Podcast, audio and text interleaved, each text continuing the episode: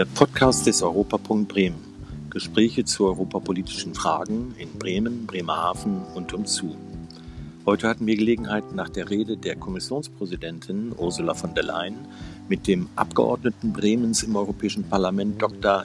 Joachim Schuster und der Leiterin der Vertretung des Landes Bremens bei der Europäischen Union in Brüssel, Tanja Bermann, zu sprechen. Wie war die Rede bei Ihnen angekommen? Was sind die äh, neuen Folgerungen für das Land Bremen? Und was muss man eigentlich unter dem Slogan Fit for 55 verstehen? Das werden Sie alles wissen, wenn Sie diesen Podcast angehört haben. Sehr neugierig zu hören, wie diese Rede bei Ihnen beiden angekommen ist. Vielleicht an Sie, Frau Bermann, die erste Frage. Ähm, wie haben Sie die Rede aufgenommen? War das wieder alter Wein in neuen Schläuchen sozusagen? Oder wie war welchen Eindruck hatten Sie von dieser politischen, sag ich mal, Richtungsweisung, die Frau von der Leyen da äh, vorgetragen hat?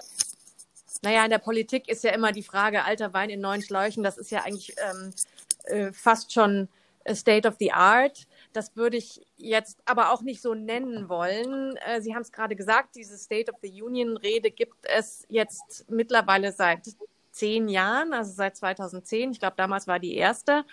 Und für Ursula von der Leyen ist es aber die allererste. Und von daher, glaube ich, ist der, ist natürlich ihr Zugang einfach mal sich selber ähm, in dieser, in dieser Tradition einzuordnen und auch eben äh, die, die, den, das Programm ihrer Kommission für die nächsten Jahre ähm, darzustellen in diesem besonderen Moment, in dem wir jetzt gerade leben. Das ist ihr, glaube ich, auch ganz gut als solches geglückt. Es war, finde ich, insgesamt eine gelungene Rede. Ähm, wenn man selber viele Reden geschrieben hat, dann achtet man ja auch ein bisschen darauf.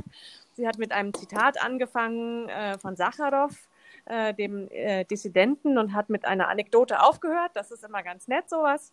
Und sie hat ein, insgesamt ähm, eigentlich ein paar Fortschritt um, durch alle Themen durchgemacht, die im Augenblick auf der, auf der Agenda stehen. Sie hat, an, hat begonnen mit einem Rückblick auf die letzten Monate, insbesondere auf ähm, natürlich die Corona-Situation, die wir alle durchlebt haben und noch durchleben, und hat das aber auch als Ansatzpunkt genommen, um zu sagen, Europa hat sich in dieser Situation bewährt. Und da würde ich auch tatsächlich ihr zustimmen. Insbesondere die Europäische Union als Einrichtung hat sich bewährt. Das ist aus meiner Sicht noch nicht wirklich überall so angekommen, wie es eigentlich verdient wäre, dass gerade die Europäische Kommission in dieser Zeit der, der, der großen Krise unglaublich viel möglich gemacht hat und sehr viele Weichen gestellt hat und sehr viele ähm, Projekte tatsächlich auch, ähm, die in dieser unmittelbaren Krisensituation hilfreich oder auch zwingend waren, äh, tatsächlich durchgeführt hat. Das muss man, glaube ich, anerkennen. Das gilt auch für die Europäische Zentralbank im Übrigen, während tatsächlich die Mitgliedstaaten am Anfang sich ähm, nicht so wahnsinnig solidarisch alle gegenüber, äh, gegenüber einander verhalten haben. Also ich glaube, es ist richtig zu sagen, Europa hat sich bewährt in dieser Situation. Und sie sagte dann eben auch noch, das muss jetzt einfach weitergehen und hat von dem Moment ausgehen dann natürlich auch die Prioritäten ähm, ihrer Kommission dargestellt.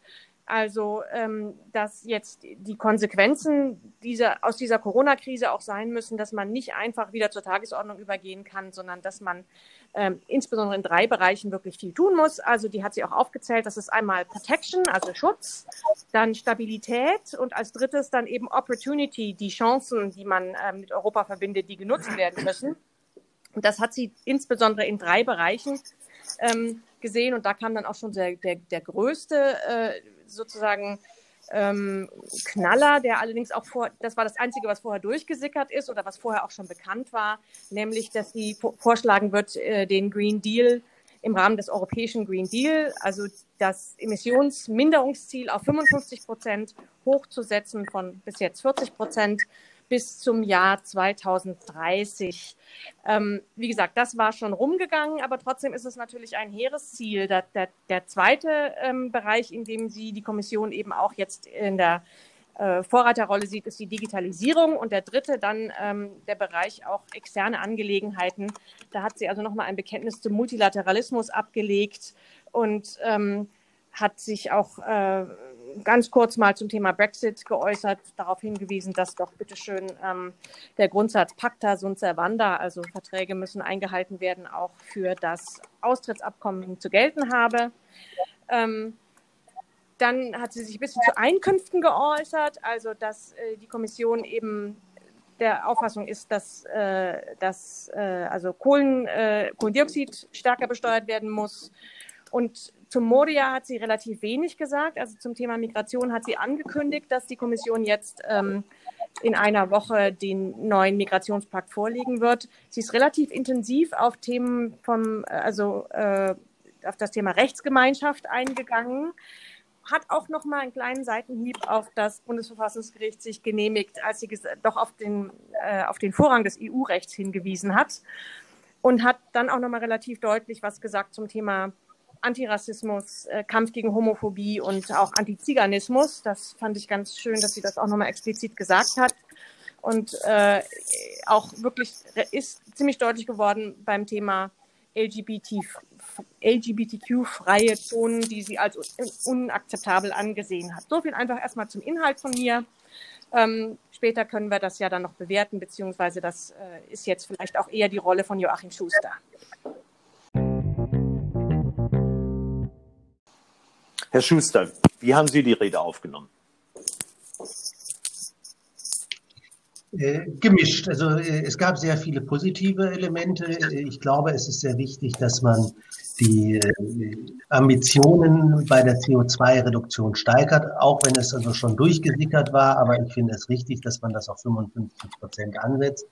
Man muss das jetzt allerdings auch also ganz konkret untermauern, also mit Gesetzesvorhaben, wie man das erreichen will und kann. Da blieb sie, wie das bei Frau von der Leyen häufig der Fall ist, sehr vage. Äh, das war aber positiv auch die also, äh, Passagen, die darauf drängen, also dass äh, Europa eine äh, stärkere Rolle in der Welt wahrnehmen muss, ist auch aus meiner Sicht sehr vernünftig. Richtig enttäuschend fand ich die Passagen äh, zur Frage von Migration. Äh, es ist zu wenig, also bei der Zuspitzung äh, des, äh, der Problemlage auf die nächste Woche zu verweisen und sagen, da machen wir dann schon mal einen Vorschlag. Also das ist also doch etwas, also mager aus meiner Sicht. Und auch einen Problembereich hat sie also sehr elegant benannt, aber faktisch umschifft. Das ist die Frage der Rechtsstaatlichkeit. Wir haben ja eine Diskussion darüber, inwieweit es nicht sinnvoll wäre, die Vergabe öffentlicher Gelder auch daran zu knüpfen, dass rechtsstaatliche Prinzipien eingehalten werden. Darauf ist sie wen, da ist sie so gut wie gar nicht drauf eingegangen, außer der Sache, dass es also Rechtsstaatlichkeit natürlich wichtig sei. Aber wir wissen ja, dass wir ganz äh, konkrete Probleme mit einigen Mitgliedstaaten in dieser Hinsicht haben.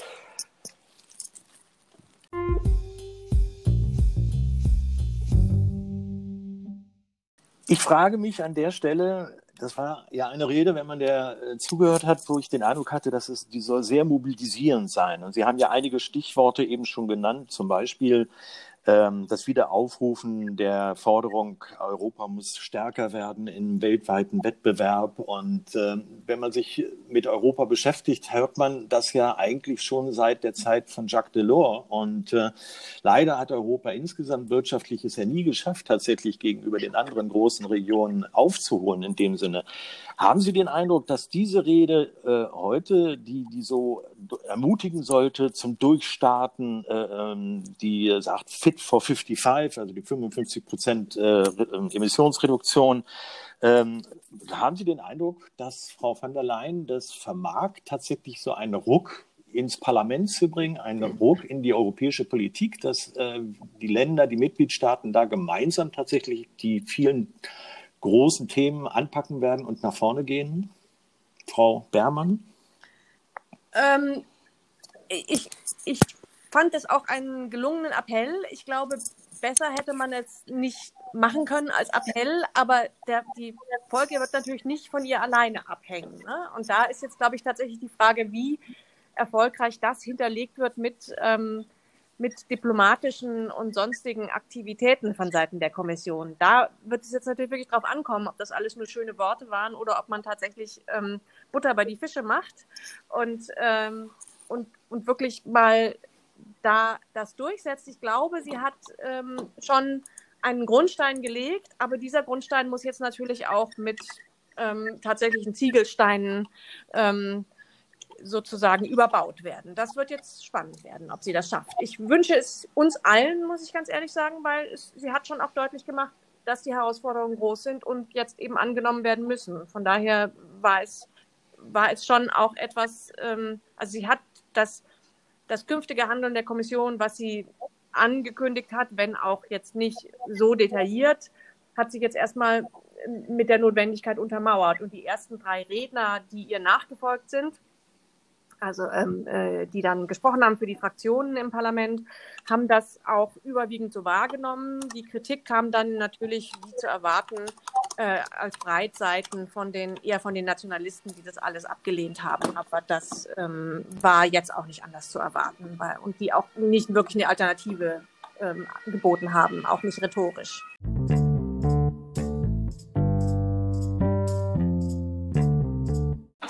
Eine Frage vielleicht noch. Ähm, welche Chancen sind für das Land Bremen vor diesem Hintergrund auszumachen für die nächste Zeit? Ich weiß nicht, wer da am besten darauf antworten möchte. Ja, äh, also ich kann äh, benennen, die mir sehr wichtig sind. Also was positiv ist, also die Verknüpfung äh, des Recovery-Programms mit also dem Green Deal.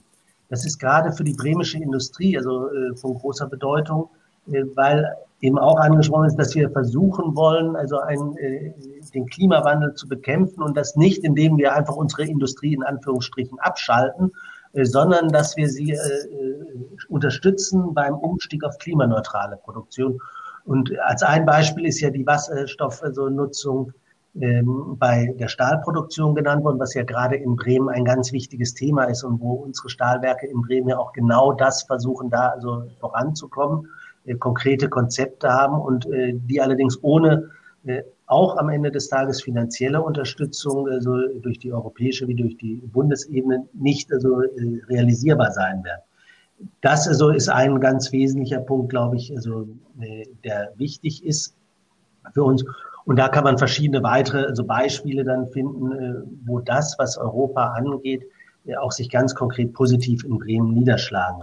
Die andere Sache ist also auch bei der Migration, wir haben ja in Bremen die Bereitschaft, auch unseren Beitrag dazu zu leisten. Und insofern kann man auch da gemeinsam voranschreiben, wenn die Kommission also nun endlich so vernünftige Vorschläge unterbreitet, wie man da äh, vorankommen kann. Äh, weil es geht nicht darum, äh, das ist ja immer etwas, was an die Wand gemalt wird, also dass plötzlich wieder also Migrantenströme von mehreren Millionen Menschen auf uns äh, kommen werden, sondern es geht da die aktuellen Probleme mit im Moment relativ geringen Fallzahlen also zu lösen. Und das müsste möglich sein. Und da kann man sich auch eine gute Zusammenarbeit äh, äh zwischen Bremen und der EU vorstellen. Ja, ich kann vielleicht auch noch ein Wort sagen dazu, wie es für Bremen sich weiterentwickeln wird. Auch hier gilt natürlich, nach dem Spiel ist vor dem Spiel. Das Entscheidende wird jetzt natürlich sein, äh, den äh, mehrjährigen Finanzrahmen möglichst schnell und mit möglichst mit dem Gehalt, den der Europäische Rat jetzt vor ein paar Wochen beschlossen hat, durchzukriegen, damit wir in Bremen möglichst bald ähm, unsere Projekte aus diesen, aus diesen Mitteln, die uns da zugewiesen werden, äh, fortsetzen können und oder durchführen können. Äh, das würde ich mal sagen, sieht aus, als wäre es auf ganz gutem Wege. Wir werden wahrscheinlich nicht völlig ungeschoren in allen Bereichen davonkommen, weil es äh, Kürzungen gegeben hat. Allerdings sind die nicht so schlimm, wie wir es noch Anfang diesen Jahres äh, befürchtet hatten. Vor allem durch diese zusätzlichen Mittel und die wirklich historische Größe des, äh, des neuen mehrjährigen Finanzrahmens sind wir eigentlich ganz zuversichtlich, dass auch insbesondere in den Bereichen, die für Bremen zukunftswirksam sind, und da würde ich also neben dem, was Joachim Schuster gerade genannt hat, zum Beispiel auch noch den Bereich Forschung nennen, von dem Bremen in sehr hohem Maße profitiert, also von dem europäischen Forschungsförderungsprogramm Horizon, Horizont ähm, Europa. Da ähm, haben wir schon traditionell immer viel Geld bekommen. Der wurde jetzt auch nochmal aufgestockt. Also da sehe ich auch wirklich, dass Bremen da zukunftsträchtige Projekte in den Bereichen ähm, äh, durchaus wird finanzieren können. Und das finde ich eine gute Sache. Das heißt, es kommt eine arbeitsame und spannende Zeit für die Bremer und Bremerhavenerinnen. Auf uns zu, sowohl für unseren Vertreter im europäischen oder unsere Vertreter im Europäischen Parlament, Herr Schuster. Vielen Dank dafür, dass Sie sich ein bisschen Zeit genommen haben, aber genauso auch Frau Beermann äh, und die Kolleginnen und Kollegen in der Vertretung Bremens, um da den Finger wirklich am Puls der Zeit zu haben und äh, für den Bremer Senat, für die Senatoren für Wirtschaft, Arbeit und Europa äh, wirklich an allererste Informationen ranzukommen, um so schnell wie möglich alles gut vorbereitet sozusagen auf dem Tisch haben zu können. Vielen Dank an beide in Brüssel. Ich wünsche Ihnen noch einen schönen Tag und äh, freue mich, wenn wir bald wieder mal entweder face-to-face -face im Europapunkt vielleicht eine Veranstaltung gemeinsam machen können oder vielleicht auch übers Telefon die nächsten wichtigen Themen erörtern. Vielen Dank, schönen Tag. Ja, sehr, sehr gerne. Herzlichen Dank und ähm, bis ganz bald. Schöne Grüße nach Bremen. Ja, auch von meiner Seite herzlichen Dank und einen schönen weiteren Tagesverlauf. Ja.